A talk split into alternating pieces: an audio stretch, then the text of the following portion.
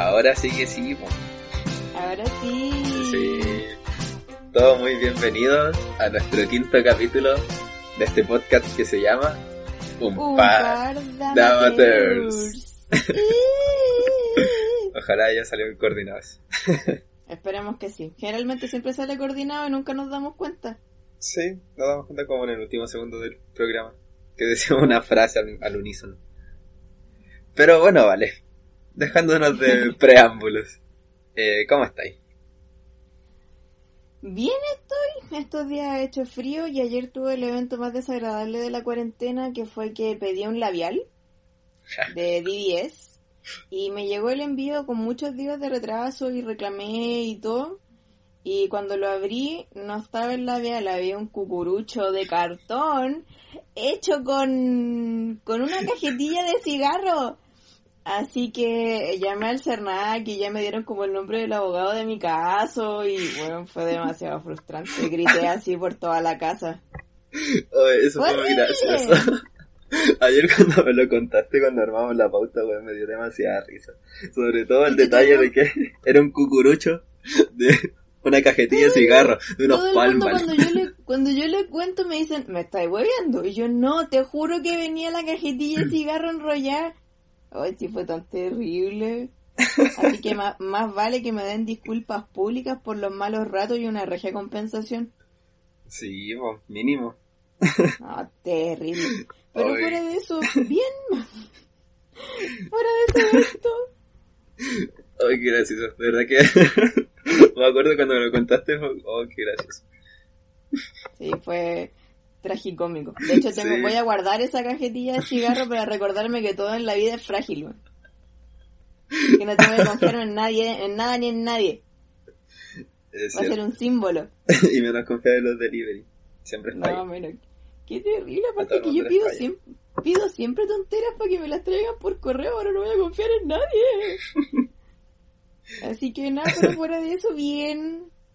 Aquí seguimos en cuarentena. Ahora Chile lidera el país con mayor contagio en el mundo. Así, es. que, puta, Estamos yendo cada pues. más al carajo. sí, no vamos a gastar minutos de este valioso podcast maravilloso pelando el cerdo de Mañalich, porque no se lo merece. Mira, ¿Y ni siquiera voy a pronunciar estado? apellido. Eh, yo, bien. Eh, la verdad tampoco eso he hecho mucho, sí, como que la semana pasada me puse las pilas con el tema de la tesis y esta semana no ¿Te hice nada. Revisaron? como, sí, voy semana por medio como en mis ganas de trabajar, pero el viernes, eh, ayer, eh, tuve una reunión con, con este tema de la tesis y tengo que agregar muchas cosas y empezar a trabajar la hipótesis, el objetivo y todo eso. Así que me di cuenta que tengo que hacer muchas cosas y estoy como, lo empezaré en cualquier momento, que no va a ser ahora. Así que quizá la próxima semana le pongo bueno con eso. Bueno, y me pasó otra wea horrible. Ayer, no sé cómo, me atacó el cloro y me destiñó la manga de mi polerón. Oh, Weón. verdad, sí lo vi eso en Twitter. Sí, fue horrible. Y ni siquiera yo ocupé cloro y como que nadie había ocupado cloro y no sé dónde estaban esas manchas de cloro, weón. O sea, esas gotas de cloro que me mancharon el polerón caleta en la manga. Y que- quiero darte este polerón porque es súper antiguo, lo tengo como en el 2012. Así Valor. que... Sí, así que ahora está todo desteñido. Pero lo- aún lo tengo puesto. porque me gusta, es diferentito. Pero eso. así que así ha estado, así ha estado mi, mi semana. Pero cuéntame, Vale. semana. Eh, ¿De qué vamos a hablar hoy? Mira, hoy día el capítulo va a ser mucho más serio, más personal, más íntimo. No va a ser tanto chiste. Vamos a hablar básicamente de lo que es el amor y de cómo este mito así que se da de el amor duele. ¿Duele o no duele el amor? Bueno, ¿Tiene razón o no tiene razón? Tenéis razón. tal. La de Nick Rosenthal. Entonces vamos a analizar diferentes películas que hablan directamente de separaciones. Esperamos que las hayan visto todas. Entonces aquí vamos a estar como apreciando tres películas en sí. Que es Call Me By Your Name, Her, y Historia de un matrimonio. Pero la que va a ser como más, la piedra angular de este capítulo va a ser Call Me By Your Name. Porque es maravilloso. Entonces, sí, porque trabaja el Chalamet. Entonces, dele, dele con la película central. Bueno, eh, comenzamos entonces con Call Me By Your Name, que como datos más generales fue dirigida por Luca Luca Guadagnino, no sé cómo se pronuncia muy bien esa la verdad. Pero me la Sí, jugaré de hecho, por la, ma- la mayoría como de los productores, músicos, fotógrafos tienen todos como nombres demasiado raros. Sí, y como que casi todo lo que trabajaban en esa película eran italianos. Sí, tienen unos nombres más raros que pescado con hombros. Sí. Bueno, esta película es del 2017 y está basada en una novela que tiene el mismo nombre, que está escrita por André Asimov. Y que, dato random, me la compré por Busca Libre como hace un mes y aún no me llega. Así que espero que esta semana que viene me llegue. Y además ganó ¿Te va a el llegar un Oscar... cucurucho? Bueno, me mato. No. Eh, ya, y además ganó un Oscar a Mejor Guión Adaptado el año 2014. Pero bueno, ¿de qué trata esta película? Como le dimos igual como luce en el capítulo anterior, si es Espérate, que espérate, escucharon. espérate, espérate, espérate, pauta al aire. ¿Cómo pudo haber ganado Oscar a guion adaptado en 2014 si la película del 2017? Me confundí con, con Ger, ¡Ay, estúpido! Yo ¿what? porque Ger la premiaron en 2014. Ya, fin de la pauta al aire. Ahí está. Bueno, entonces fue el 2018. Jeje. Esta película viaja en el tiempo, te transporta. Ya. Brígido. Eh, como... ya, ¿de qué trata? Eh, como le dimos igual un poco de lo que... O sea, le hablamos de esta película en el capítulo anterior y que esperamos que hayan escuchado. Si no, bienvenido sea. Se los vamos a hablar nuevamente. Bueno, eh, Call Me By Your Name trata la historia... O sea, principalmente trata... la historia trata de lo que es el primer, un primer amor. Y está protagonizada por Helio y Oliver. Helio es un adolescente que viaja en verano a Italia con su familia y Oliver es un estudiante de doctorado que hace una especie de pasantía en verano con el papá de Helio, que estudia, o sea, el papá de Helio es como... Eh, ayúdame, vale. Historiador, Sí, eso. arqueólogo. Como arqueólogo o algo así. Un sujeto como, como muy culto y que buscan como esculturas. Eh, y bueno, y ahí es donde, en esta pasantía es cuando Oliver y Helio se conocen. Y ahí comienza el, desper- el despertar sentimental de Helio hacia Oliver. Y la película es tan bacán que se encarga de mostrarnos como todos esos detalles que uno no, nota o que empieza a sentir cuando se está sumergiendo en el amor. O como empieza a despertar el interés de uno hacia otra persona. Eh, y la película lo trata de una manera tan delicada y como respetuosa con cada personaje que es muy cautivadora.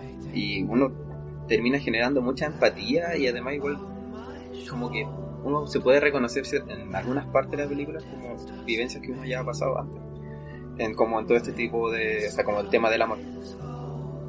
Y además, eh, otra cosa muy importante de la película es que por sobre todo eh, deja claro de que el verano en algún momento va a terminar, al igual que la pasantía.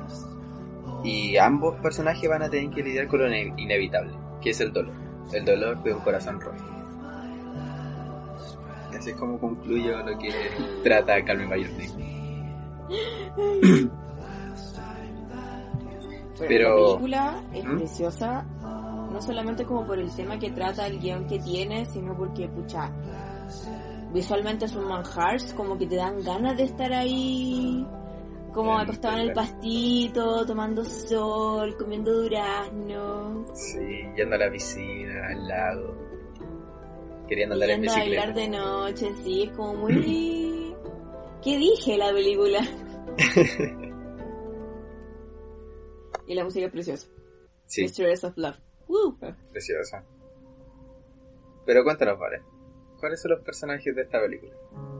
Bueno, como el personaje protagonista tenemos al Helio, que es el interpretado por el Timothy Chalamet, Chamalet, Bachelet, ahí usted. que él es el jovencito protagonista. Es un joven que tiene 17 años y vive en este hogar lleno de cultura, donde está como esculturas, pinturas, música. El cabro transcribe, toca piano, vive leyendo libros, entonces como, ¡ay! arte, demasiado. Y pero no cae pesado, la verdad, para nada. ¿No? Como muy ligerito. Y Sí. además él es arte. Él es arte, el cabro es precioso, tiene como la cara de un dios griego, es muy hermoso el cabro. Aguante.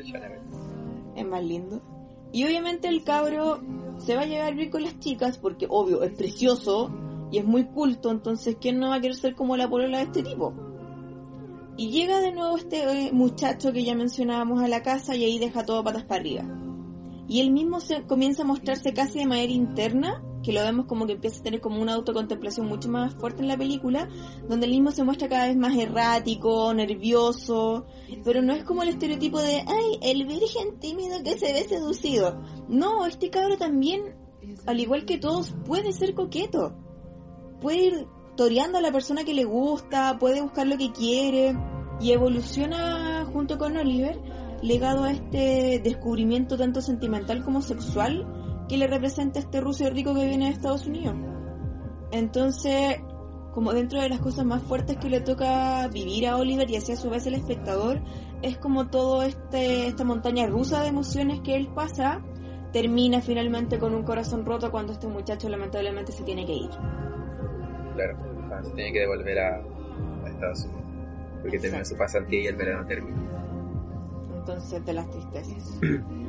¿Quién sigue entonces? Bueno, nuestro otro personaje principal es Oliver, el cual llega un verano a hacer esta pasantía con el papá de Oliver, o sea, de Helio. Y él es el sujeto de, la discordia, porque de acá, cuando se conocen, como que se empieza a llamar de cierta manera la, la atención de Helio. Y ahí es cuando empezamos a ver como la como el cierto interés o despertar que surge desde Helio hacia Oliver. Si bien Oliver eh, es un personaje que igual como que cuesta de cierta manera descifrar porque la película está contada como desde la visión de Helio, Oliver igual es como más cerrado al respecto de lo que él siente o lo que él puede como estar intentando con Helio, hasta que ya avanza la película y es completamente obvio y literal lo que pasa. Pero en los inicios igual es como un mensaje muy, muy ambiguo lo que está recibiendo Helio. Además, además Oliver eh, interactúa con, eh, con una muchacha con la que tiene onda en, esa mítica escena que después hicieron como cuentas de memes donde salía Arnie Hammer bailando las distintas canciones. sí. de hecho, tengo que admitir que la vi ayer en modo de estudio para este podcast y como que encontré que la canción no era tan brígidamente fuerte como para sentirla como la sienten los actores. Cuando la estaban bailando. Sí, cuando la estaban bailando. Ahí donde se mete con la chica. La chiquilla. Sí. Y bueno, con esta chiquilla, cuando empieza a tener onda y... Y ahí...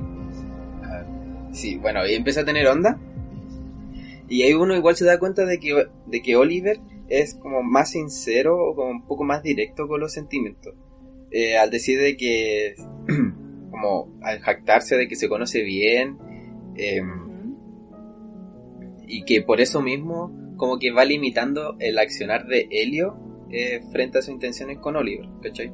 Como que además yo notaba de que Oliver igual era como intimidante de cierta manera eh, frente a Helio. por el hecho de que este sujeto era como muy distinto a como los otros hombres o jóvenes con los que se eh, con los que convivía Helio. Entonces llegó este, este, sujeto como a, como a mover todo, ¿cachai? Como a moverle el piso literalmente a, a Helio. Y claro, como que todo eso llamaba la atención. Y como con la lucha de, entre comillas, de... Eh, como de... ¿Quién podía hacer más cosas? O como quién ayudaba a la mamá o quién no como pequeñas disputas que inventaba Helio como para sentirse mejor frente a como a esta presencia imponente que era Oliver en, en ese verano de en Italia. Es que, creo que finalmente pasa como esa situación que es como pucha, lo típico cuando uno le gusta a la persona como que el mecanismo de defensa clásico en vez de irte al choque cuando de verdad te gusta es como mecanismo de defensa, como de flaco, vos no soy mejor que yo. Claro. Entonces, si bien este gallo al, al inicio, el Helio como que casi le caía como, entre comillas, mal, mantener la distancia, como que se burlaba de cómo decía later con los papás. Sí. Entonces, pero después vamos viendo de que este cabro empieza a ser mucho más seductor. Claro. Y ahí es cuando Helio como que empieza a cambiar el switch y cacha como que, wow, este tipo aparte de ser como es, me está gustando. Entonces, como pasan tiempo, como pasan tiempo los dos juntos, cuando se llaman y todo eso, es muy bacán. Entonces me encanta mucho la interacción que tienen ellos dos porque en ningún momento es como este estereotipo tan gringo basado como en parejas heterosexuales. Claro. ¿Cachai? De yo te inicio, yo soy el chico malo, yo vengo a como ampliar tu, tu perspectiva, yo vengo a enseñarte lo Yo que te es el iniciar. amor. No, Sí, es que eso, le- entonces- eso yo siento que es lo más rescatable de la película, que al final la parte es como sexual pasa a segundo plano, si ni siquiera te lo muestran en la película. como que te dicen, ya, acá pasa, ¿cachai? Pero no te lo muestran. Y, Es que y eso es lo más relevante como porque al la- final el centro de la película es el Claro, amor, como el es lazo el amor, la- sí. Claro, eh, claro, el lazo que estos dos personajes pueden generar en como lo que dura la película, como lo que nos quieren contar la historia. O Entonces, sea, igual esta película es súper calentona. sí, sí, ¿cachai? Y eso Es súper calentona. me gusta Pero no caleta. está hecho como con un lenguaje tan vulgar. No es como, por ejemplo, cuando uno ve Blues the Warner Scholar o La vida de Adele, que es esta película sobre la relación de las dos chicas francesas. Sí. Pero puta, en esa película es como tan explícito, tan explícito, tan explícito. ¿Cachai? Y no por 30 segundos, no por un plano de dos minutos, no, el plano entero donde tú estás 12 viendo todo. Sí, es terrible largo donde tú quedas como, wow, más allá como de aplaudir el compromiso de las actrices, es como de, ya, pero ¿para qué? Como que la, la historia se pierde dentro como de esos recursos tan burdos. En cambio, Call Me Name, todo es arte, ¿cachai? Sí, y eso, es, claro, eh, tocaste un pu- punto importante, porque también hace la analogía de, de que, de hecho, la película parte mostrándote como fotos de escultura antigua, ¿cachai? Y después tienen muchas conversaciones que están relacionadas a como el cuerpo, como era retratado en la antigüedad. Entonces siento que la misma película toma eso para retratarte como de cierta manera que Oliver llega como a ser sensual, pero simplemente siendo él, como siendo como persona sin hacer nada más, para como generar, generarle estos sentimientos a Helio, ¿cachai? Como simplemente la contemplación de Oliver logra como transmitirte esa emoción que está sintiendo Helio. Y es Claro, como va relacionado al tema de la escultura y como todo eso que tiene esta Y película. podría ser mucho más burdo incluso, podrían mostrar como, pucha, más escenas de nepes, porque, pucha, en toda la película, más allá de las menciones, no se ve ninguna erección. No, pues, le vemos el potito al Chalamet, ¿no? ¡Qué potito! El potito. Oye, al, rus- al ruso también le vemos el potito, también se le ve. Ah, verdad. Sí, sí, sí. Sí, Bueno, solo vemos ve. potito en esta película. ¿Cachai? Pero podrían haber sido detalles como mucho más explícitos, pero como la película está basada no solamente como de, ah, mi hijito rico me la quiere tirar, no, pues se va como directamente de que es un despertar tanto sexual como sentimental. Es una relación que ellos dos entablan y es ahí como, como el espectador lo seduce tanto. ¿Cachai? Porque si bien se habla como de lo espectacularmente guapo que es el Oliver. No sé si será por rango etario, pero yo me derretía por Chalamet. Sí, o sea, yo bueno, encuentro más guapo el Chalamet, pero sí, es que yo no sé, yo creo que va como relacionado al- como a este tipo, a este tipo de como cuerpo de escultura que se retrataba como la antigüedad. Oye, a mí me gusta el cuerpo de escultura, no digo nada. Si tú me habláis de Henry Cavill, pucha, démosle. Pero No, sí, pero me como- refiero al- al rol que le están dando a Oliver. Ya, pues sí, Chalamet, o sea, Chalamet es como el, el nuevito, pero no sé si será como impresión mía, pero siento que el Chalamet lo enfocaban como la, la cara, el cuello, los ángulos como de su mandíbula, muy cerca que casi este cabro parecía como un muchacho así de escultura griega. Por la Sí. nariz, la boca, las cejas, como que este Su cabro te decía como, es precioso. como, ¿qué onda el más lindo? Sí, es muy lindo el Chalamet. Es Y bueno, para concluir respecto a Oliver, eh, bueno, empiezan a tener onda y bueno, empiezan a disfrutar como cada uno la compañía del otro. Eh, pero pero ya, o sea, se desarrolla todo bien, pero llega lo que nombramos anteriormente, que era lo inevitable, que era que este viaje llegaba a su fin y se tenían que separar, lo cual terminaba en el corazón roto de, de todos, ¿cachai? Como que quizá principalmente Helio también se veía afectado a Oliver y nosotros como espectadores también terminamos con el corazón roto cuando terminaba o se separaba de esta pareja. Pero además quedaba otro factor importante, que era lo que lo que es la escena final de la película. que es cuando Oliver llama como quizá unos meses después. mamá. Claro, llama nuevamente a la familia para comunicarles que se va a casar. Pero no contesta directamente a la familia, sino que contesta a ella. Contesta Oliver. No, pues contesta Contesta Elio. Elio, Hoy, sí. cruza esto del Call Me By Your Name. Es que como cada uno se llama por el nombre del otro. Ah. Sí, de hecho, por como- eso, la por eso la película se llama Call Me By Your Name. Bueno, entonces aquí Oliver llama y le cuenta a Elio que se va a casar. Y ahí es cuando se termina de romper el corazón de él. Y nos quedan otros personajes que son importantes, que apoyan bastante la trama. Ya, los más bacanes de esta película son lejos los papás. Que Sí. son, de verdad, siento que la par- las partes que más me emocionaron fueron como la interacción de ellos, sobre todo del papá. Fíjate, Porque si bien hemos visto incansables veces como películas donde uno de los dos se va y queda la otra persona sola, siento que nunca ha habido como un nivel de apoyo tan fuerte de los papás como en esta película. Donde básicamente el hecho de que este cabro tenga atención por otro muchacho de su mismo sexo no es tema para nada. Claro. Para nada, nunca fue tema. Onda, ¿qué? Tú no estás llorando porque este weón es gay, estás llorando porque, pucha, te rompieron el corazón.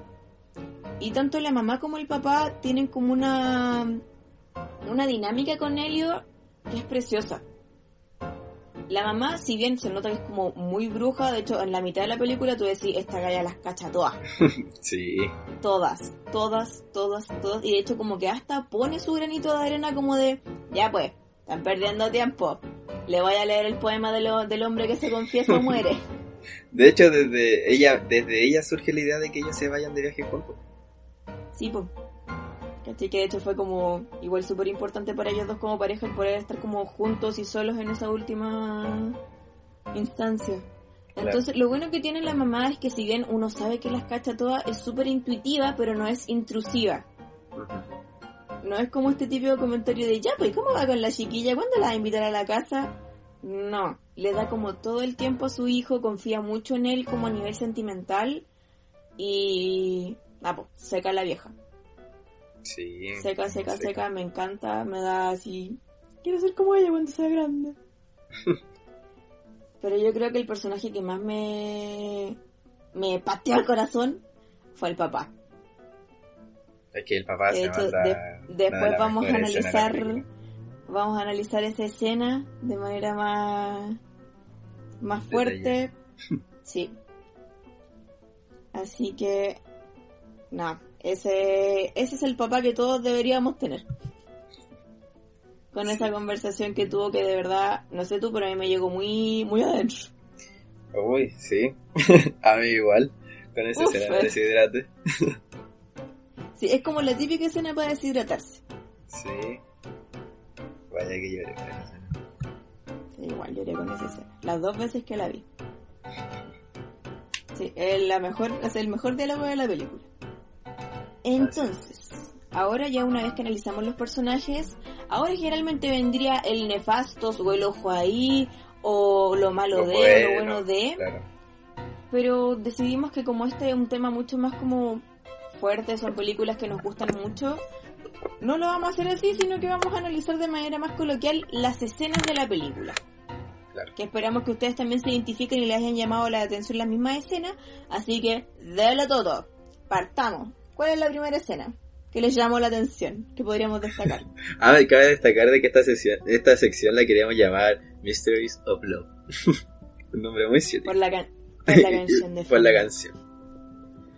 Eh, ya, entonces de las escenas como que queremos ir destacando, eh, me gustaría mencionar primero eh, como esta, como un- una agrupación de escenas en particular, que son las de el coqueteo. Como el coqueteo, igual como sutil, que se está dando entre Elio y Oliver en el inicio de la película. Eh, porque si bien cuando se conoce la primera vez, eh, está como esta figura imponente que es Oliver para Elio, después empiezan a interactuar. Y hay ciertas escenas que uno se nota que aquí como que está surgiendo un interés hacia la otra persona. Y va, y la primera que quiero mencionar es como la de la escena donde está jugando voleibol. Y bueno, Oliver está jugando voleibol y Elio lo está mirando con el grupo de amigos. Y Y hay como escenas como ya jugando y todo, pero como escena al, torso de Oliver y después como a la mirada de, de Ellie como en dirección hacia él y como su mirada así como perdida, así como, como ¿por qué lo estoy mirando tanto? Como, a ver, ¿qué me llama la atención? Sí, como, y después, guay. Sí, es como, a ver, ¿por qué me quedo pegado mirándolo? Y después pasa de que, como que, no sé, alguien le pidió agua a Elio y Oliver se acerca y como que le quita la botella y empieza a tomar. Y Oliver, o sea, y Elio lo mira así como, qué wea, ¿qué te pasa? Y Oliver le empieza a hacer como masaje en la espalda. Sí, le dice, como, como que tengo el cuello medio tomado. Claro. llega este muchacho y comienza como a poner sus garras sobre él. Sí, y Eli así como incómodo, como, hey, suéltame. Como, ¿qué te pasa? sí, como, ¿qué, te pasa? Suéltame. Y ese es como uno de los primeros acercamientos que tiene Oliver hacia Eli. Después ellos lo conversan. Sí. Cuando estaban hablando como de, pucha, desperdiciamos tanto, ¿por qué no me diste más señales? Y el Oliver le dice, flaco, te di señales, te fui a masajear el cuellito y tú me miraste tú me quedaste mirando como si te hubiese violado. Entonces no. Sí. Y otra escena es cuando, un poco más adelante de la película, cuando Oliver, o sea, Elio está tocando guitarra y Oliver está, está leyendo como tirado en el parto. Y Oliver le dice, oh, que, que va a la canción que estoy tocando. Y que le, le, pide que se la toque de nuevo. Y Oliver, o sea, y Helio, me confundo con el nombre, y Helio eh, le dice que no, o sea, le dice como que no en guitarra, como que le dice que lo siga, y se va a tocar piano. Y ahí como que lo empieza a, a coquetearle de una manera tan, no sé, bacán. que le empieza como a cambiar las notas la canción que estaba tocando, se la cambia como tres veces. y Oliver... puro show. Sí, como pegándose el show. Así como me, estoy haciendo el gracioso. Mira, puedo tocar muy bacán el piano. Como de hoy ya, pero ¿por qué tenéis que tocar Bach si yo te pide que tocar ahí como pucha los niñitos verdes que estáis tocando allá afuera? claro. Entonces, no, encuentro muy bacán como la conexión que tienen los personajes. Siento que eso es como, como transmiten todo esto, como este, este juego previo, como este coqueteo que tienen. Siento que es muy bacán. Ah, me encanta. Sí. ¿Qué otra escena tenemos, Vale? Ya, otra escena que igual nos gustó bastante es de cómo a pesar de que estos dos igual se llevan como tenían como una situación mucho, mucho más tensa, cuando van a buscar esta escultura hundida vemos que él igual tiene como un poco de sangre en el ojo con este otro muchacho, ya sea por el favoritismo del papá o que pucha, llegó como este nuevo cabro seco, pero sigue habiendo como cierto interés y que también lo motiva para hacer esta tregua en esa escena preciosa. de la tregua con la manito de, de la escultura. Con la manito de la escultura. Sí.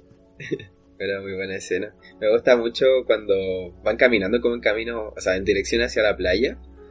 Y hacen como el primer plano de Helio mientras va mirando a Oliver, así como mientras van caminando. Y se pone los lentes, así como, oh, maldito. Sí, si se mira, si se gusta, ¿no? Si se torean. Sí, es bacán esa escena. Además el agua de esa playa se ve muy buena. Era maravilloso. Bueno, eh, otra escena es cuando Helio y Oliver van a andar en bici. O sea, nosotros la denominamos como la escena de cuando van a andar en bici, pero como que esto comienza desde que como que van al pueblo a buscar como unos papeles y empiezan a hablar alrededor de, este monumento de la Primera Guerra Mundial. De la Primera Guerra Mundial, sí. Claro. Y ahí es cuando Helio decide hablar. Decide decirle a, a Oliver lo que estaba sintiendo por él. pero... De, flaco me está pasando esto. Claro, como, ey, como que está gustando.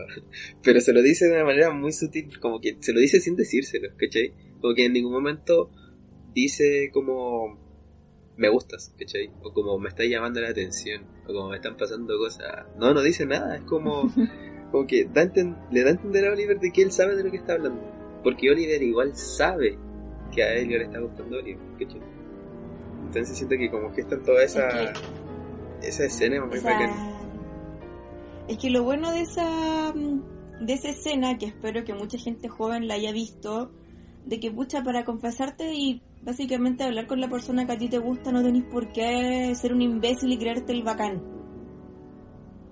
De hecho, cuando parte esta conversación, el Helio le dice, ¿sabes qué? Yo no tengo idea de nada de las cosas importantes. ¿Cachai? No, no sé nada yo. Soy chiquito. Estoy chiquito, estoy recién poniéndome a prueba.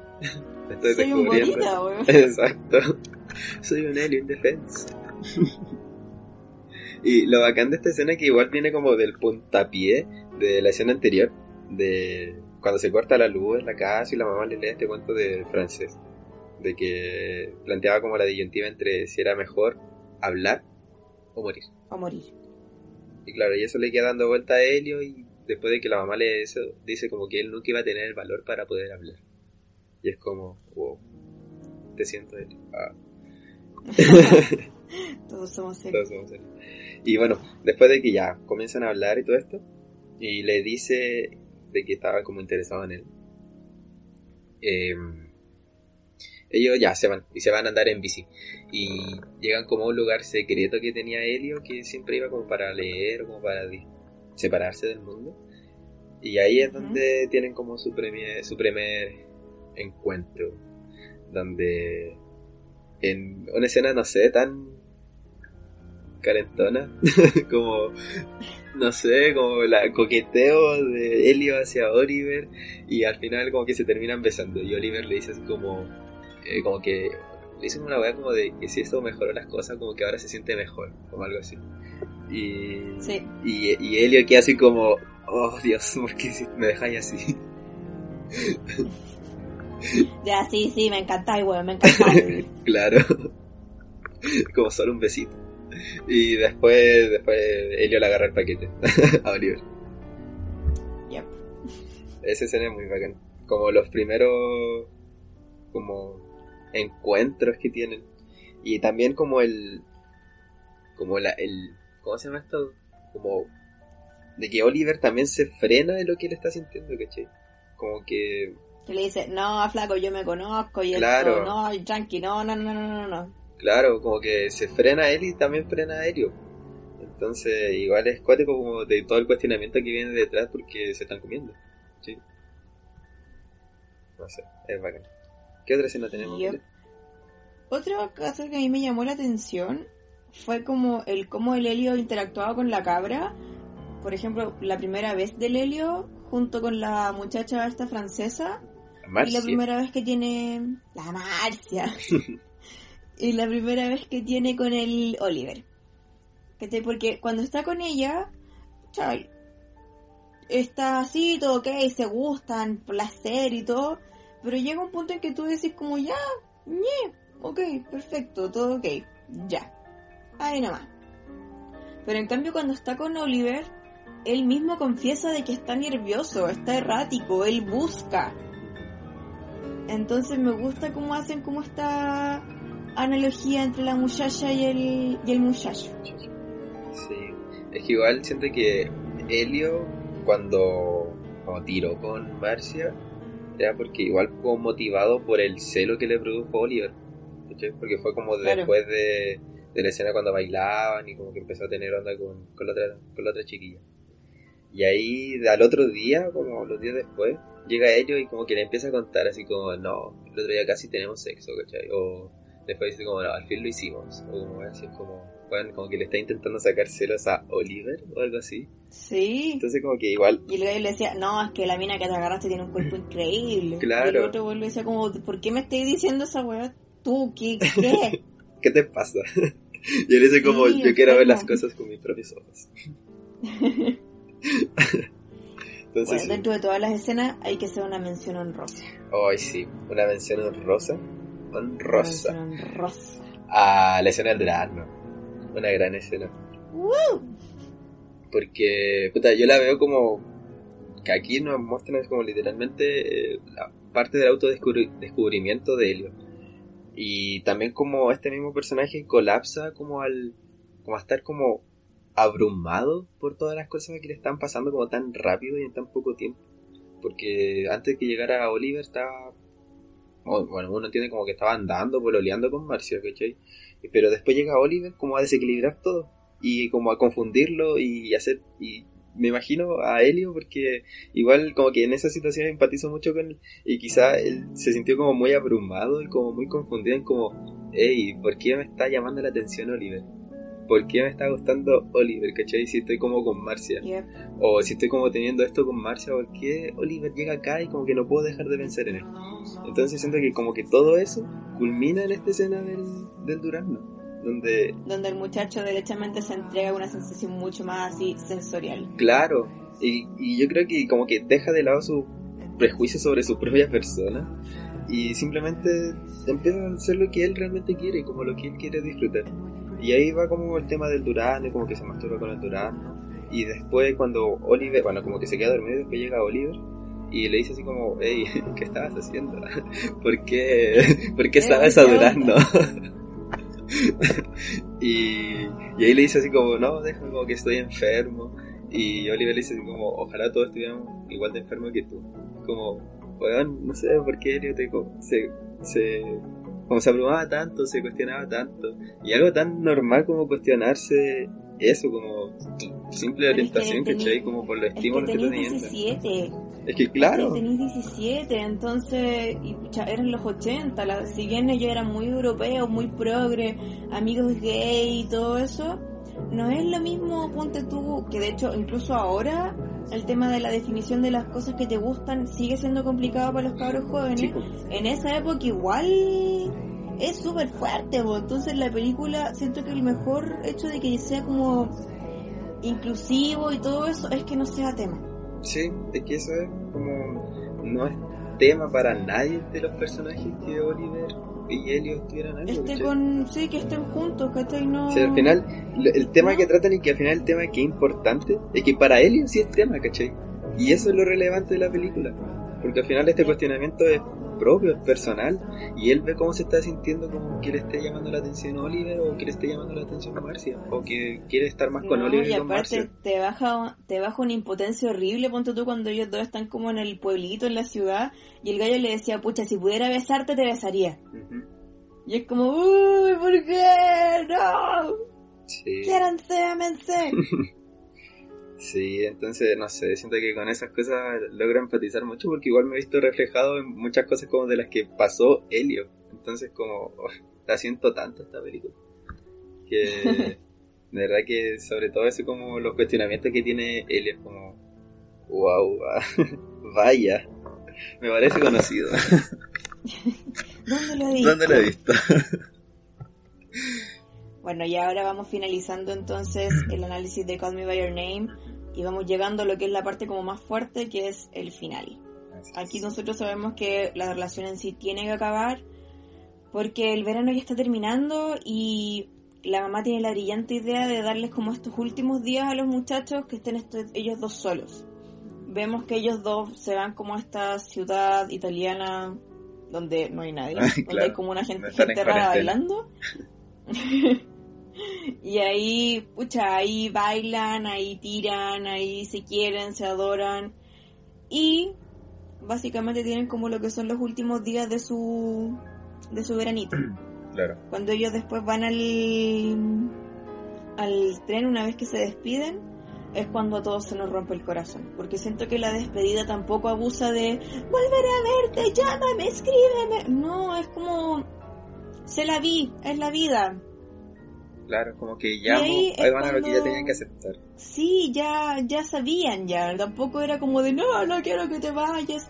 Entonces uno no se corta las venas como por tonteras clichés, sino porque, pucha, las cosas son así, no hay nada que podamos hacer, sabíamos que esto iba a pasar y es por eso que a uno se le rompe el corazón. Sí. Y además la escena es como de tanta emoción contenida porque los personajes tampoco se pueden estar como besando ahí como de, el último beso de despedida o como alguna mayor muestra de cariño, de no sé, cualquier cosa. Como que lo único que pueden hacer es como abrazarse, eso, lo más fuerte que puedan, separarse y después ver cómo el tren se aleja. Y, oh. Ya. Uh. bueno, y ahí viene lo que diríamos que es la escena más importante de la película, que es la contención de los papás. Sí. Dale todo. Sí, luego de que ya el, tren, luego de que el tren se aleja, eh, queda Helio solo en la estación, así como y uno lo ve así como destruido, como intentando contener la pena que se le está desbordando así como sin control. Y necesita ayuda. Entonces, y además está como en un pueblo así como lejano. Entonces tiene que volver a su casa y llama a la mamá. Y Como que logra cruzar como dos frases con la mamá y rompen llanto, así como como que uno siente que se va a caer el personaje. Como que él, Elio se va a caer ahí mientras está hablando por teléfono porque está Se va a derrumbar. Claro, como literalmente se va a derrumbar porque todo lo que está sintiendo es tan intenso, es tan doloroso que no lo puede contener, no se puede contener él mismo, como que no lo soporta.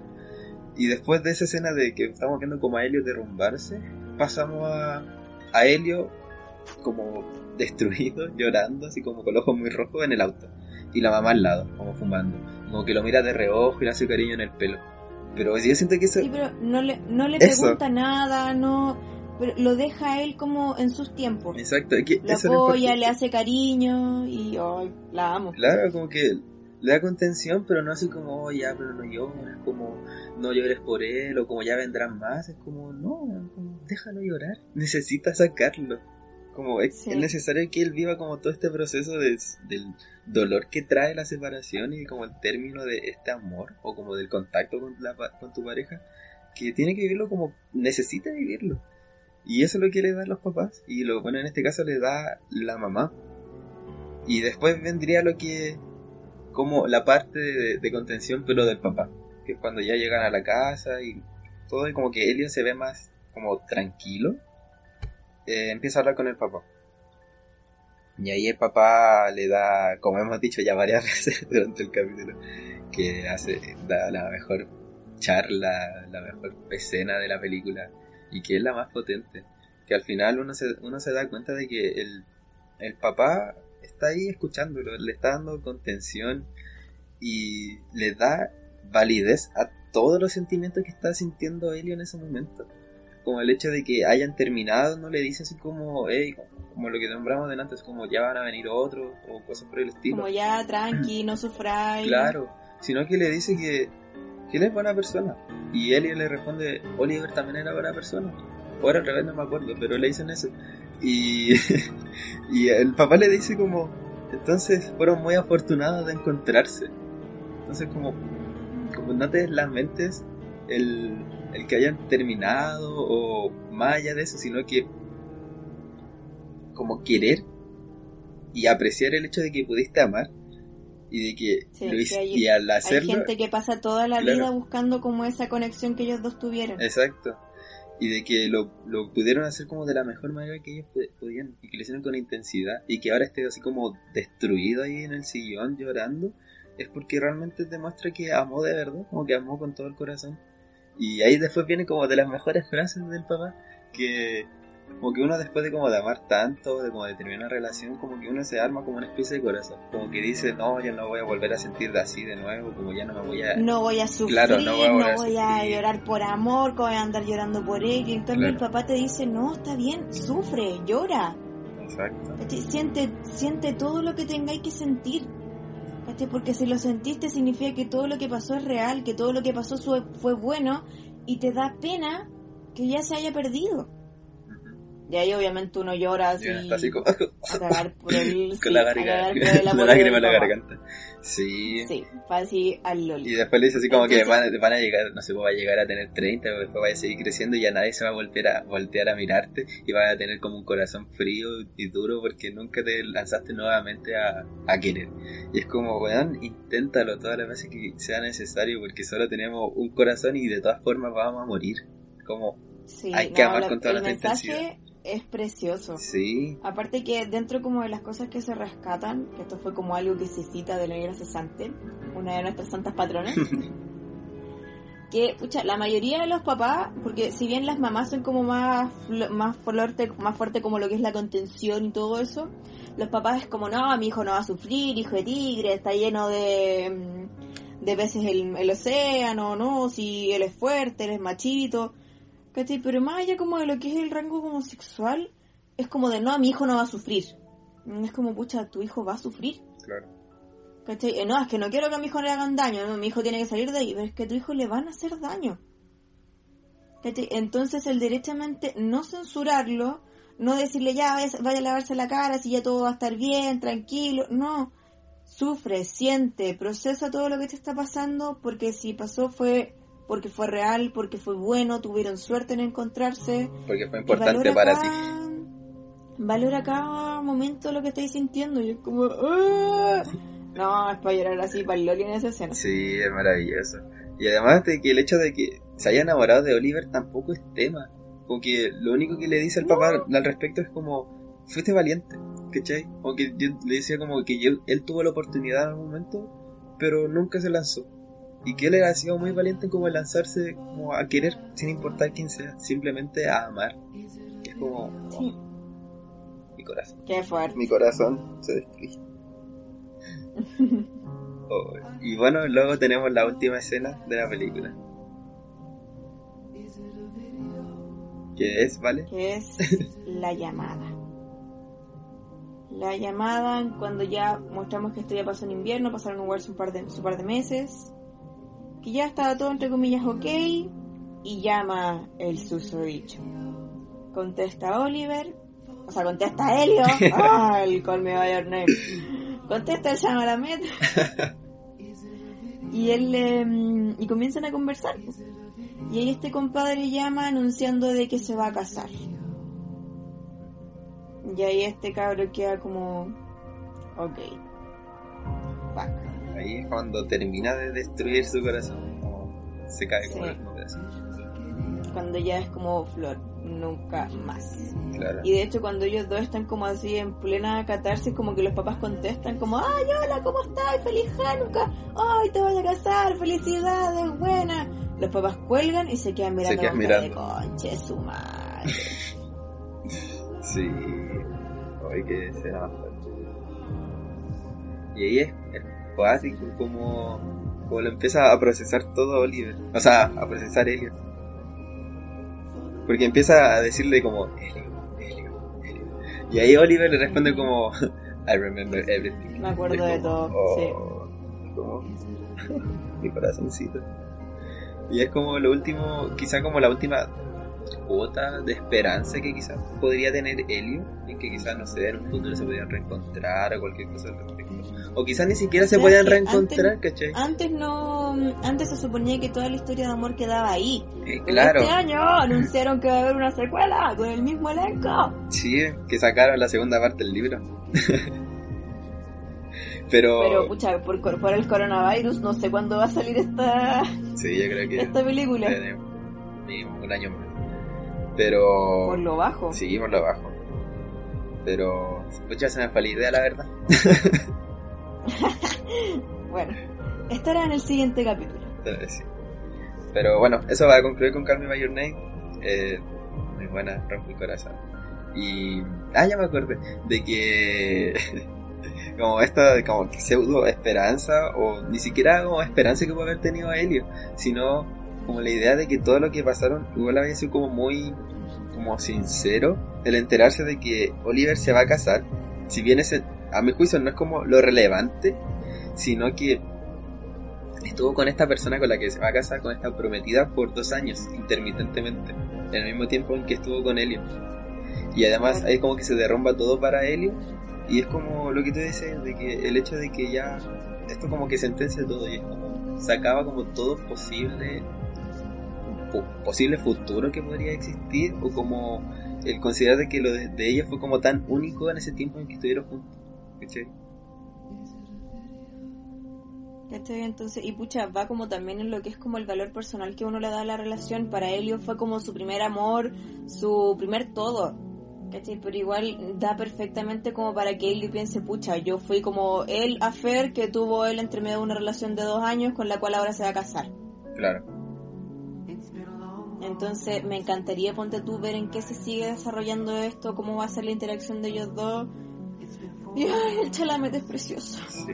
Por, por lo que he cachado de que va a tratar la otra película, como que se encuentran años después. Como que Helio va a estar como estudiando música en la, la universidad y, y Oliver va a estar haciendo como clases, como alguna buena. Como que ahí se reencontraban, así como sin saber. Como- Qué dirigido. Sí, eso es lo que he cachado. Así que esperando acá que salga la segunda película.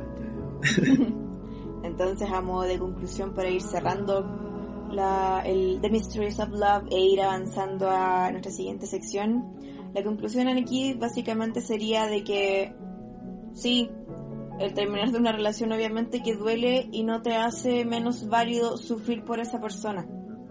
Si la otra persona no está ni ahí, filo. Es el que se lo pierde, es el que censura sentir, el que se censura sentir.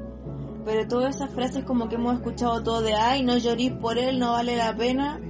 Es como, pucha, llora por ti entonces, porque tú sí vales la pena. ¿Cachai? Llora, siente, porque tenemos solamente un alma, tenemos solamente este cuerpo, y tarde o temprano ambas se van a acabar. Entonces siente todo lo que tengas que sentir, no te censures, porque eso es como lo que nos enseña Call Me By Your Name. El dolor igual es, igual hay que valorarlo en sí. Claro. Y igual es inevitable el dolor, de una u otra forma. Sí. Va a haber dolor. Entonces, como la idea es como tratar de abordarlo y no, no censurarte a ti mismo. Claro. Eso es como lo que la gran enseñanza que tiene esta película. Es preciosa. La quiero mucho. Y bueno, como seguimos hablando del amor y el dolor, vamos a hablar de, la, de nuestra siguiente sección, que son nuestras siguientes dos películas. Ajá. Si bien no las vamos a explicar como tan, En detalle. tan fuertemente, tan en detalle como Call Me By Your Name, sino va a ser como más conversacional y esperemos que las vean de nuevo o que la, o que la vean por primera vez porque son maravillosas. Bueno, en esta sección vamos a hablar de Her y de Historia de un matrimonio. Esto se llama El amor no es suficiente. Nope. Así es. Y vamos a dar como una introducción de por qué decimos esto. bueno, sin importar lo mucho que uno ame, siempre hay situaciones en que el estar juntos se hace insostenible. Ya que a veces el compañerismo, el apañe, la amistad, el amor propio, la tolerancia o muchos otros aspectos son vitales para que la relación se mantenga sana. Entonces el amor en sí no es suficiente. Se hace falta como todos estos factores para que todo pueda andar como sobre ruedas, para que la plantita sea regada. Claro. Pero cuando todas estas partes no están, es cuando vemos que la separación ya es algo inevitable. Y el amor por sí solo, cuando solamente hay amor, pero no hay apañe, no hay tolerancia, no hay amor propio, es cuando el amor duele. Cuando estás, cuando está ahí solito y guachito. Sí. Y es cuando decimos que el amor no es suficiente. Básicamente sí, el amor no es suficiente. Que también va de la mano con lo que conversábamos cuando armamos la pauta, con el toto de ¿el amor lo puede todo? No, No. el amor no lo puede todo. Así. Entonces vamos con la primera película, Toto. Aquí de los sad. Ya. Eh, la primera película que vamos a nombrar va a ser Here, que es del director Spike Jones del 2013. Y bueno, esta película, esta sí que sí ganó el Oscar a, a original del 2014. Y Esta sí que esta sí. sí que sí. Y está protagonizada por el Joaquin Phoenix como Theodore y la preciosísima y excelente actuación de la voz de Scarlett Johansson como Samantha. La más maravillosa, bravo. Uh. La mejor. Y bueno, Samantha es un sistema operativo. Bueno, Here, ¿de qué trata? Como una inteligencia Sí, artificial. es como una, es como una Siri, una Alexa. Sí, básicamente. Sí. Bueno, eh, como modo de, de qué trata, como para hacerlo un poco más rápido. eh, bueno, Theodore está divorciándose y es un hombre muy solitario y que trabaja como en una empresa donde escribe cartas para otra persona. Eh, y aquí es cuando como que aparece en el mercado un nuevo sistema operativo y este sujeto se lo compra, lo instala y el sistema operativo se coloca a sí mismo como Samantha. Bueno, y esta es una inteligencia artificial que está en constante cambio, siempre está evolucionando, es capaz de sentir y piensa muy similar a, a como nosotros los humanos pensamos. Claro. Y es en esta, en este sistema operativo es donde encuentra su alma gemela.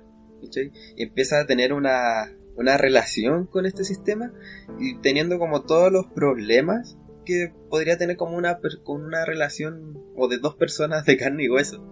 Y empiezan a tener diferencias y además empiezan a, a demostrar de que tienen un amor genuino y como completamente válido y bello. Pero este sistema operativo, como está en constante cambio, llega un momento en que empieza a evolucionar mucho y cada vez está como en un nivel como más superior de como de conocimiento y de como de autodescu- au- autodescubrimiento. Eh, Claro. Que tanto como la mente de este sistema, como sus conocimientos y como todas sus redes de contacto empiezan a crecer tanto que, eh, que de, de pronto como estar con Theodore no es suficiente, como que necesita más y más.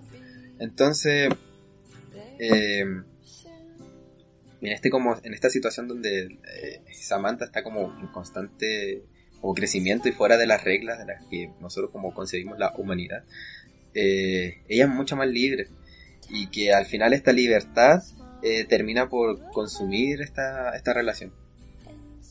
Esta relación con el La sistema verdad la película, sí, la verdad la película es muy triste. Podría calificarse como un capítulo de Black Mirror muy hermoso. Sí, exacto. Es que claro, porque como además está como ambientado en un futuro como cercano, porque si bien siguen habiendo como la tecnología como casi la misma que tenemos nosotros, pero un poco más avanzada, como en este tipo de, Claro. de, de sistemas operativos. Pero por ejemplo, como te muestran la ciudad, porque no hay mayores cambios, los autos siguen siendo igual, el metro sigue siendo igual, la gente se sigue moviendo igual que siempre. Solo que te lo muestran como de, ma- de mayor manera que están como todos más incomunicados o como más ligados Claro, a la... está mucho más individualizado. Claro, eso, está mucho más individu- individualizado y muy, muy ligado a la tecnología. Porque al final vemos como que prácticamente casi todo el mundo está como conversando con su sistema operativo. O sea, vemos como la mm, precisamente de cómo cada vez este mundo es más solo y nosotros como que interactuamos con este pequeño mundo que es nuestro. ¿cachai? Nuestros emails, nuestras redes sociales, como ese tipo de mundillo. Y no es solamente la situación que tiene Theodore, como de esta interacción tan cercana con el sistema operativo, la tiene todo el mundo. Claro, Onda, cuando se va conversando en la película, como que, oye, es que yo conozco un tipo que se hizo amante de su sistema operativo. Oye, es que yo soy la- mi mejor amigo en un sistema operativo. Porque ellos, como la raza en sí de Samantha, son como tan dispuestos, tan disponibles, tan como apañadores en sí, que tienen como que suplen la carencia como de contacto que les faltaba a estas personas. claro, de ser escuchados, de entablar este diálogo. Y por eso también la película cierra muy bien con lo que es la, la amistad que tiene Theodore con la vecina, con Amy, claro. con Amy. Ay, sí, la película Sí, es tan preciosa. no, y además te plantea esto de que si bien siento que todos los sentimientos que involucran ambos, tanto Samantha como Theodore, son tan reales, como tan válidos, Demasiado. ¿cachai? Demasiado. Pero igual está el sesgo de que Samantha, al ser un sistema operativo, igual está siempre como a disposición de Theodore. A, a diferencia de cómo sería una pareja real. O sea, una pareja en carne y hueso. ¿Cachai? O sea, tampoco es tan distinto, así utópico, distópico que la mujer esté en pos el hombre. No, claro, pero me refiero a que, por ejemplo, independiente de cómo... Pero ella ella vive por él, porque Sí, ella es que le eso. organiza todo, entonces... Es que, es que eso es, a eso me refiero. De que al final, literalmente, Samantha existe por Theodore. ¿Cachai? Para Theodore. Claro. Entonces... Eso. Entonces, como estamos en esta sección del amor no es suficiente, vemos que ambos derechamente tienen esta relación de amor. Pero también nos plantean la relación que Theodore tenía con Catherine, Ronnie Mara, actual pareja Actual y futura madre de su hijo, de Joaquin Phoenix, este protagonista. que de hecho se conocieron en el set de esta película. ¿Sí? Bueno, Sí. A ver si me encantan tanto, ellos dos los amo. ella igual le dice Entonces- algo súper duro en una escena. súper duro, que si bien ellos dos ya habían terminado porque, pucha, básicamente la razón por la que ellos terminan es porque ambos cambiaron, porque ella venía de un lugar donde las cosas, donde nada era suficiente, ella misma se autosaboteaba, ambos terminaban peleando, entonces, pucha, te queda claro como que ellos terminaron porque, pucha, la vida, Claro. Como que ya no se pudo más simplemente. no, no se pudo más. Te muestran que él igual quedó marcando ocupado, te muestran que ella también está afectada, ambos se pueden a llorar cuando firman los papeles de divorcio. Y ella es cuando ella se manda la frase ganadora después de que él le dice que está saliendo con un sistema operativo. Que es... Le dice que no eres capaz de manejar emociones reales. Y es como, turun, Wow. turun. wow. Y es que es como, cuando nos plantean como de ¿qué? O sea que, o sea, es una perspectiva bastante válida como de pucha, obviamente no te la pudiste conmigo, no pudiste hacer que nuestra relación sobreviva y ahora estáis pololeando con tu laptop, con tu computadora, claro, porque fue programada para servirte. Sí. Entonces lo que tú necesitabas era eso. Entonces como que te deja un choque tan fuerte respecto al protagonista que tú quedas como, puta, ¿es real o no es real? No sé, yo siempre he sentido que las emociones que está sintiendo Theodore son reales, ¿cachai? Independiente de a, como hacia quién vayan dirigidas. O ¿Por qué va a ser menos real que el hecho de que esté enamorado del sistema operativo a que esté enamorado de su ex esposa, ¿cachai? Como cuál es la diferencia si el sentimiento como tal es el mismo. Bueno, ahí yo creo que lo podríamos como quizá analizar a modo de diferencia y quizá como aterrizándolo a lo que es esta cuarentena. Que lo que es como, pucha, ¿son más válidas las relaciones a distancia o son más válidas las relaciones como presenciales? Porque ahora, pucha, con cuarentena, con relaciones a distancia, con lo que se ha dado, se muestra que en mi experiencia personal es casi lo mismo. ¿Cachai? De que yo me comunico con mi pololo por el celular, de que yo puedo hablar todo el día con él si quiero por el teléfono, pero si necesito abrazarlo, él no va a estar. Claro. ¿Cachai? Entonces, ¿es menos válido? Y ahí es como lo que dijiste tú. No, pues no es menos válido. Si tú sentís lo que sentí, listo. No tenéis por qué andar validándolo con otra persona, si tú ya tienes claro lo que estás sintiendo. Sí.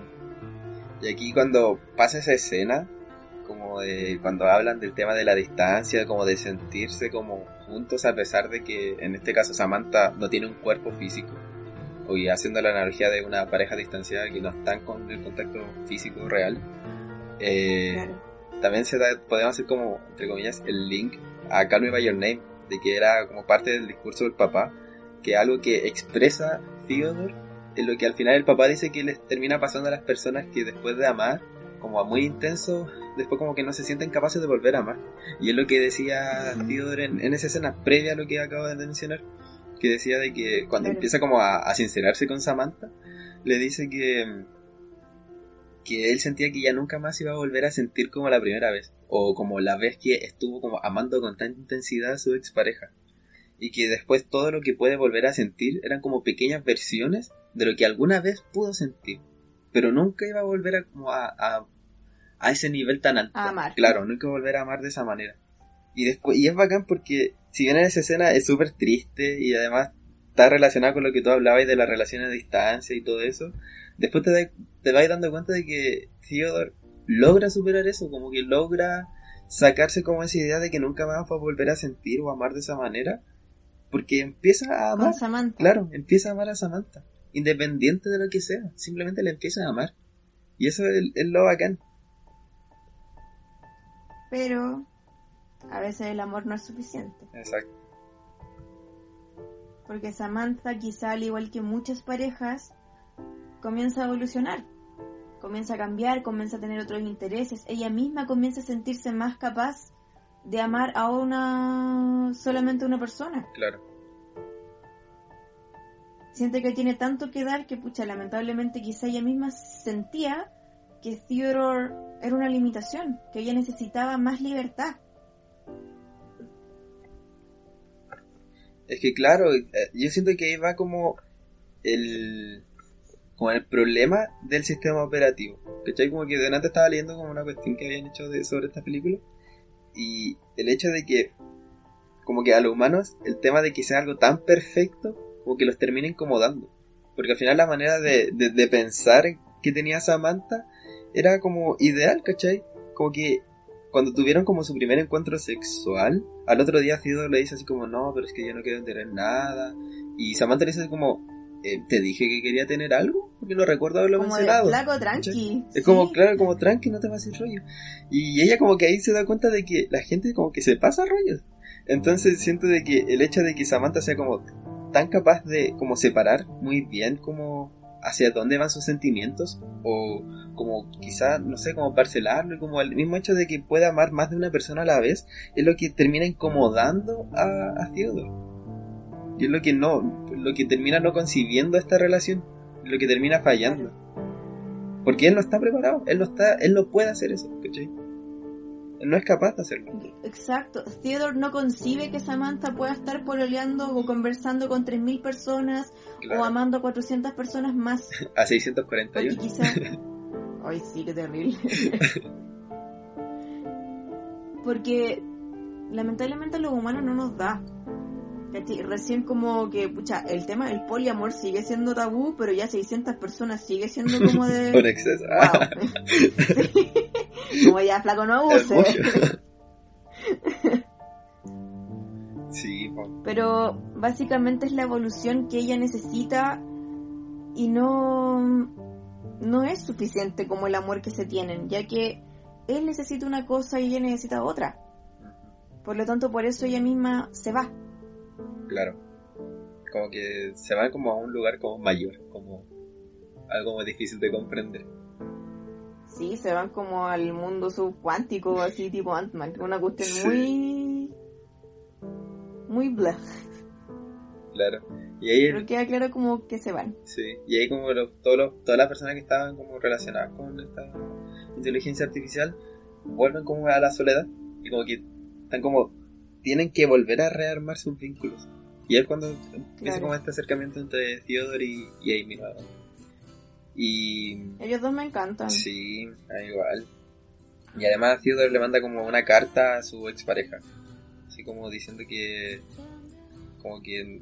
Como pidiéndole disculpas o como... No, él disculpándose. Sí, Como él disculpándose de lo que le es como exigió. una carta, sí, es como una carta de paz. Sí, ¿Cachai? Como de que Theodore derechamente después de todo lo que pasó con, con Samantha, siento como que se recuperó y alivió de todas las heridas y cicatrices que le habían quedado con Catherine.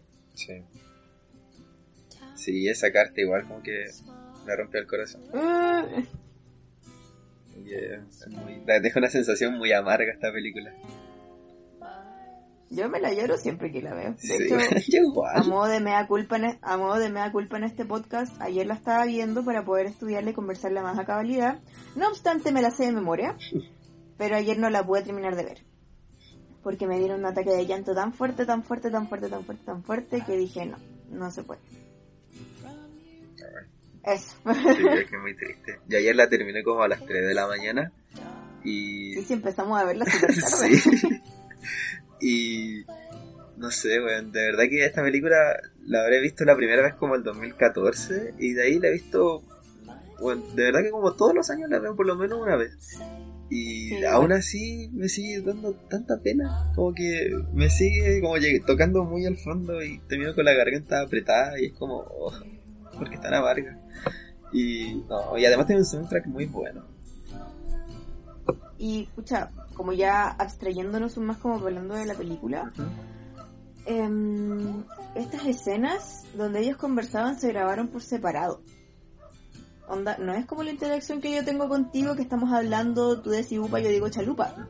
No, Joaquín Phoenix hizo las actuaciones solo, la Scarlett Johansson hizo las actuaciones solo en una cabina de grabación. Y cuando uno ve la película es como de, ¡Ay, están tan cerca. Sí. ¡Ah, qué tan buena esta película!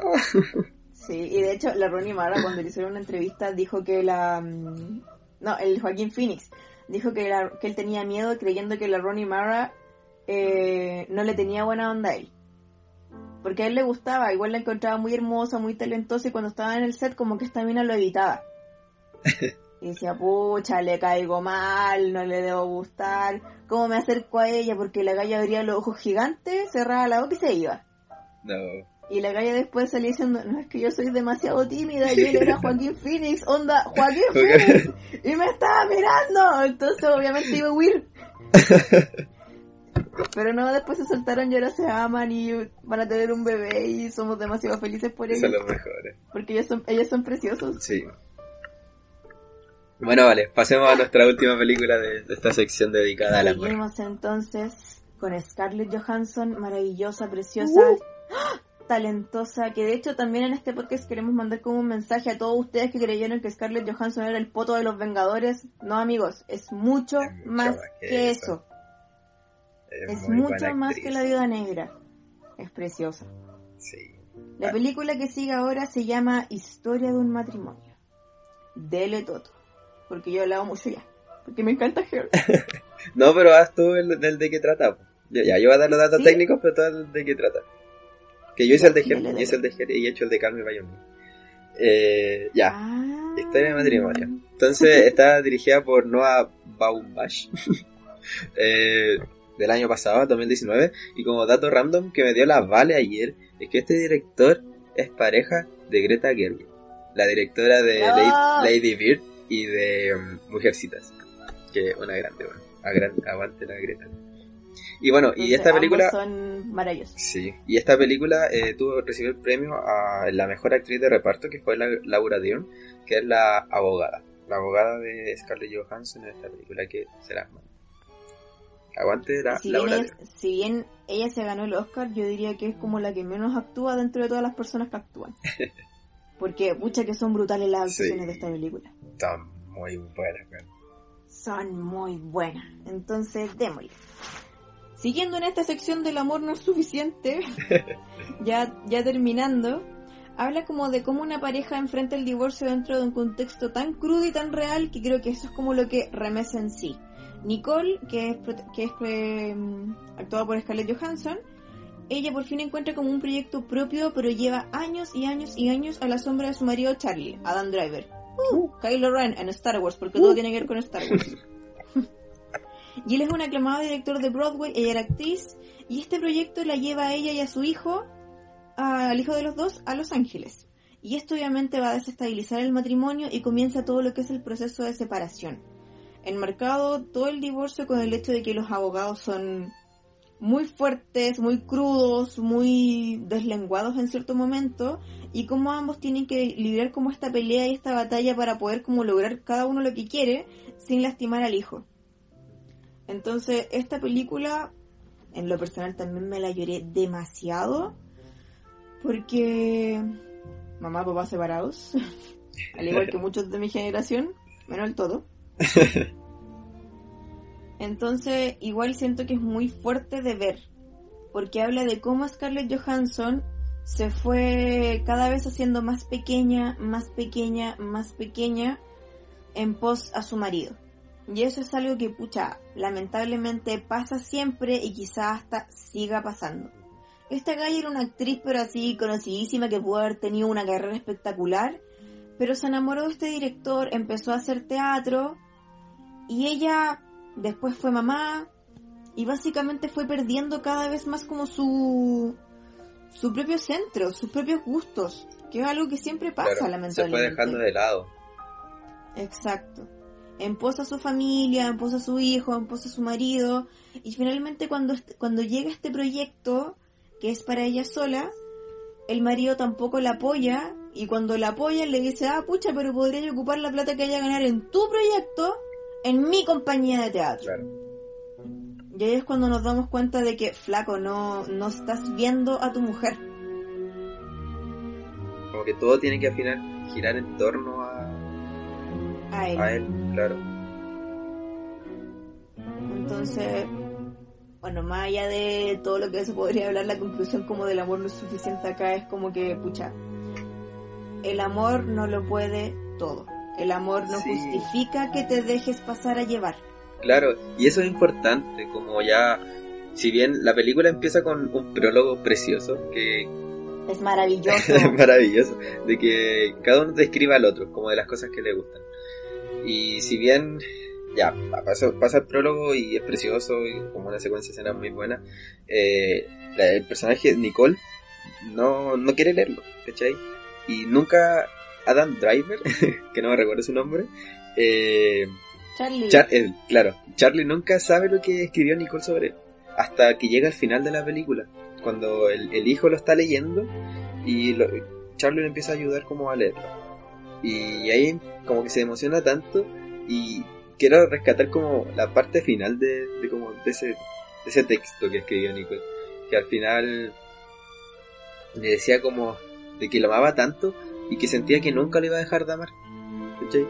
Y ahí fue como lo que termina de hacerte clic en toda la película. Porque realmente te das cuenta de que el amor no es suficiente. Porque, bueno, aún a pesar de que ya se hayan separado, quizás no sé cuánto tiempo haya pasado, igual se siguen amando, ¿cachai? Igual sigue habiendo cariño al respecto. Sí, sí, sí. Pero el, el, el amor, amando. claro, pero el amor no, no puede sostener una relación que para ambos ya es inconcebible. el hecho de que Nicole ya tenga otro interés y que realmente quiera hacer cosas por ella y cosas que la hacen feliz y dejar de estar dejándose de lado por cumplir las metas o los sueños o las aspiraciones o lo que sea que tenga Charlie. Eso ya no puede estar dejándose de lado y como permitiendo que la pasen a llevar solo por amor, solo porque ama a Charlie y quiere que él sea feliz, pero a costa de que el, el amor no, el amor de pareja no justifica que apagues tu amor propio. Exacto. No justifica que apagues tus metas, no justifica que tienes que andar llorando sola en los rincones, porque a pesar de haberlo dado todo, tu pareja igual te fue infiel. Entonces no, mm, lamentablemente, el amor por sí solo no puede, no puede basarse en una relación. Que es como esta guerra que se da ahora como del amor romántico. Que es lo peor. sí, es que, claro, es que el, amor no puede ser como el pilar que sostenga la relación, sino es un complemento más, ¿cachai? Pero tienen que ir acompañados de un montón de weas más que la, que la pareja tiene que conseguir y que tienen que considerar necesarias en su relación. Pero no, no se va a sostener solo por el amor. Entonces vean esta película porque es fuertísima y dejando de lado el mensaje que imagino que ya lo tengan claro porque repetimos como 800 veces que el amor no es suficiente. La película es preciosa. Sí. Es preciosa, las escenas son hermosas, las actuaciones son divinas, el guion es espectacular y la película está casi hecha como si fuese un plano de teatro. Sí. Donde es como la caja del, de la escena y los actores ahí dándolo todo. Es cuático como te da sensación de, de realmente ser como un escenario. Como, en, como además la misma toma que de cada escena. Porque me, me acuerdo de cuando estaban como discutiendo eh, este abogado como viejito con la Laura Dean. Y estaban como todos ahí, pasa esta escena donde van a, a, almorzar y como que empiezan a pedir ensalada y toda esa cuestión. Me acuerdo de esa escena porque el, el ángulo de la cámara está como en cierta posición, o sea, como la simetría de toda la escena va como en profundidad, porque la, la habitación en la que se encontraba está como enfocado como en diagonal, entonces te da como esa sensación como muy de, de escenario, pero de teatro, ¿cachai? Igual que otras escenas como también como en habitaciones cerradas que también te dan esa como perspectiva que es como muy utilizada como cuando uno está montando una obra de teatro. Sí, y hacen mucho el juego de entra personaje, sale personaje, entra aquí, sale allá. Entonces, la película de verdad es arte, la música es preciosa. Y, la actuación es maravillosa. Si, si Joaquín Phoenix no hubiese estado este año, gana Adam Driver por todos lados. Sí, igual quiero Ya lo dije. Es que sí. De hecho, incluso cuando Joaquín Phoenix fue a recibir el Oscar, le dijo: Flaco, hiciste cosas hermosas este año, de verdad quiero seguir viéndote. Y ahí el Adam Driver aplaudiendo con los ojos llenos de lágrimas. Y es como, ¡Ah! Pero la verdad es que sí, si no hubiese estado Joaquín Phoenix por el Joker, gana Adam Driver todo el rato. Sí, lejos, lejos, lejos. Aunque bueno, igual estaba compitiendo con Taron Egerton, con Elton John. Ah, es, es que hoy día fue, eh, hoy día, este, este, año fue muy buen año para el cine. Sí, es cierto, fue muy buen año. Fue muy buen año. ah, otra cosa, mención rosa de esta película es que actúa la, la hermana, o sea, la hermana de Nicole es casi que, y la interpreta la Merritt Weber, si, no, si es que no sé si lo estoy pronunciando bien, pero ella es la protagonista de Ron, una serie muy buena que terminó hace poco en el HBO. y que, cerrando como esto, la recomendación con amor, Run. Sí, vean Run. Vean Run, está en el HBO, son siete capítulos. Sí, siete capítulos de media hora. Sí, donde también podrían, podríamos decir que habla del amor. Sí, también. Y como no es suficiente. y bueno, este, eh, la, esta actriz tiene una escena igual como corta en la película, cuando le entré como que notifica a Charlie del divorcio. Pero bueno, está graciosa. A mí me causó mucha gracia, siento que la actriz es tiene, maravillosa. tiene como una energía tan bacán, tan buena que... Le... Tiene un ángel. Sí, eso tiene un ángel. que bueno, es muy buena esa escena. A pesar de que es como corta, pero juega tan bien con la incomodidad de la situación y como de intentar zafar rápido, que es graciosa, pero bueno, igual está incómodo. Es, bacán. me gusta mucho. Me gusta mucho esa Bueno, entonces ya estamos cerrando el capítulo. Ay, sabemos que no fue tan gracioso como los anteriores, no fue tan ligerito, no fue tan livianito, pero el siguiente sí lo será, ya que en el siguiente vamos a hablar del amor pero en las comedias. En las comedias. Y la, película y la película central va a ser 500 días con Summer. Que, que espero que todos la hayan visto y se trata de el relato de una relación que dura 500 días. Claro. Corta. y que una película que no trata sobre el amor. O sea, que no trata de una... ¿Cómo era? Ay, no me acuerdo lo que decía. No es una película... Esta no es una película de amor. Eso. Es una película Sobre sobre, el amor. el amor. Eso era. Sí, es muy buena. Es muy Otra bueno. de nuestras essentials del amor. Sí, fue una... Sí. De hecho, sí. De nuestra adolescencia, una de las películas que Sí. nos marcaron en nuestra amistad de par de amateurs. Oye, sí, es cierto. La verdad es que sí. Entonces, por favor, véanla de nuevo, búsquenla. Debe estar disponible en cualquier torrent, su cuevana. No sé si está en Netflix. Eh, no, la sacaron. Yo la vi, no, yo la pucha, yo veo las películas en. Stremio. Ojalá descarguen Ah, esa app. en, en, en Stremio. También es una buena plataforma para poder ver películas. Sí, es muy buena. La verdad que van a encontrar casi. Entonces, entonces, bueno, muchas gracias por habernos escuchado. Sí, muchas gracias. Esperemos que le haya gustado. Oye, voy a mandar un mensaje en clave. Quiero mandarle un saludo a WC porque está pasando por un momento difícil. fin del mensaje en clave. Bueno, bueno, WC, mucho amor para Mucho ti. amor para ti. Y bueno, sí, esperamos que les haya gustado el capítulo y que hayan disfrutado mucho estas películas porque de verdad son muy buenas y llegan profundo en el corazón. Sí, de verdad, por favor, háganse ese favor y véanlas porque muy lindas, muy, muy, muy lindas. Así. Y eso pues, cuídense, no salgan de su casa, que estamos en cuarentena y está la pura escoba. Sí, cuídense mucho cabros, cabres. Cuídense, Cabras. nos vemos. Chaito. Chau.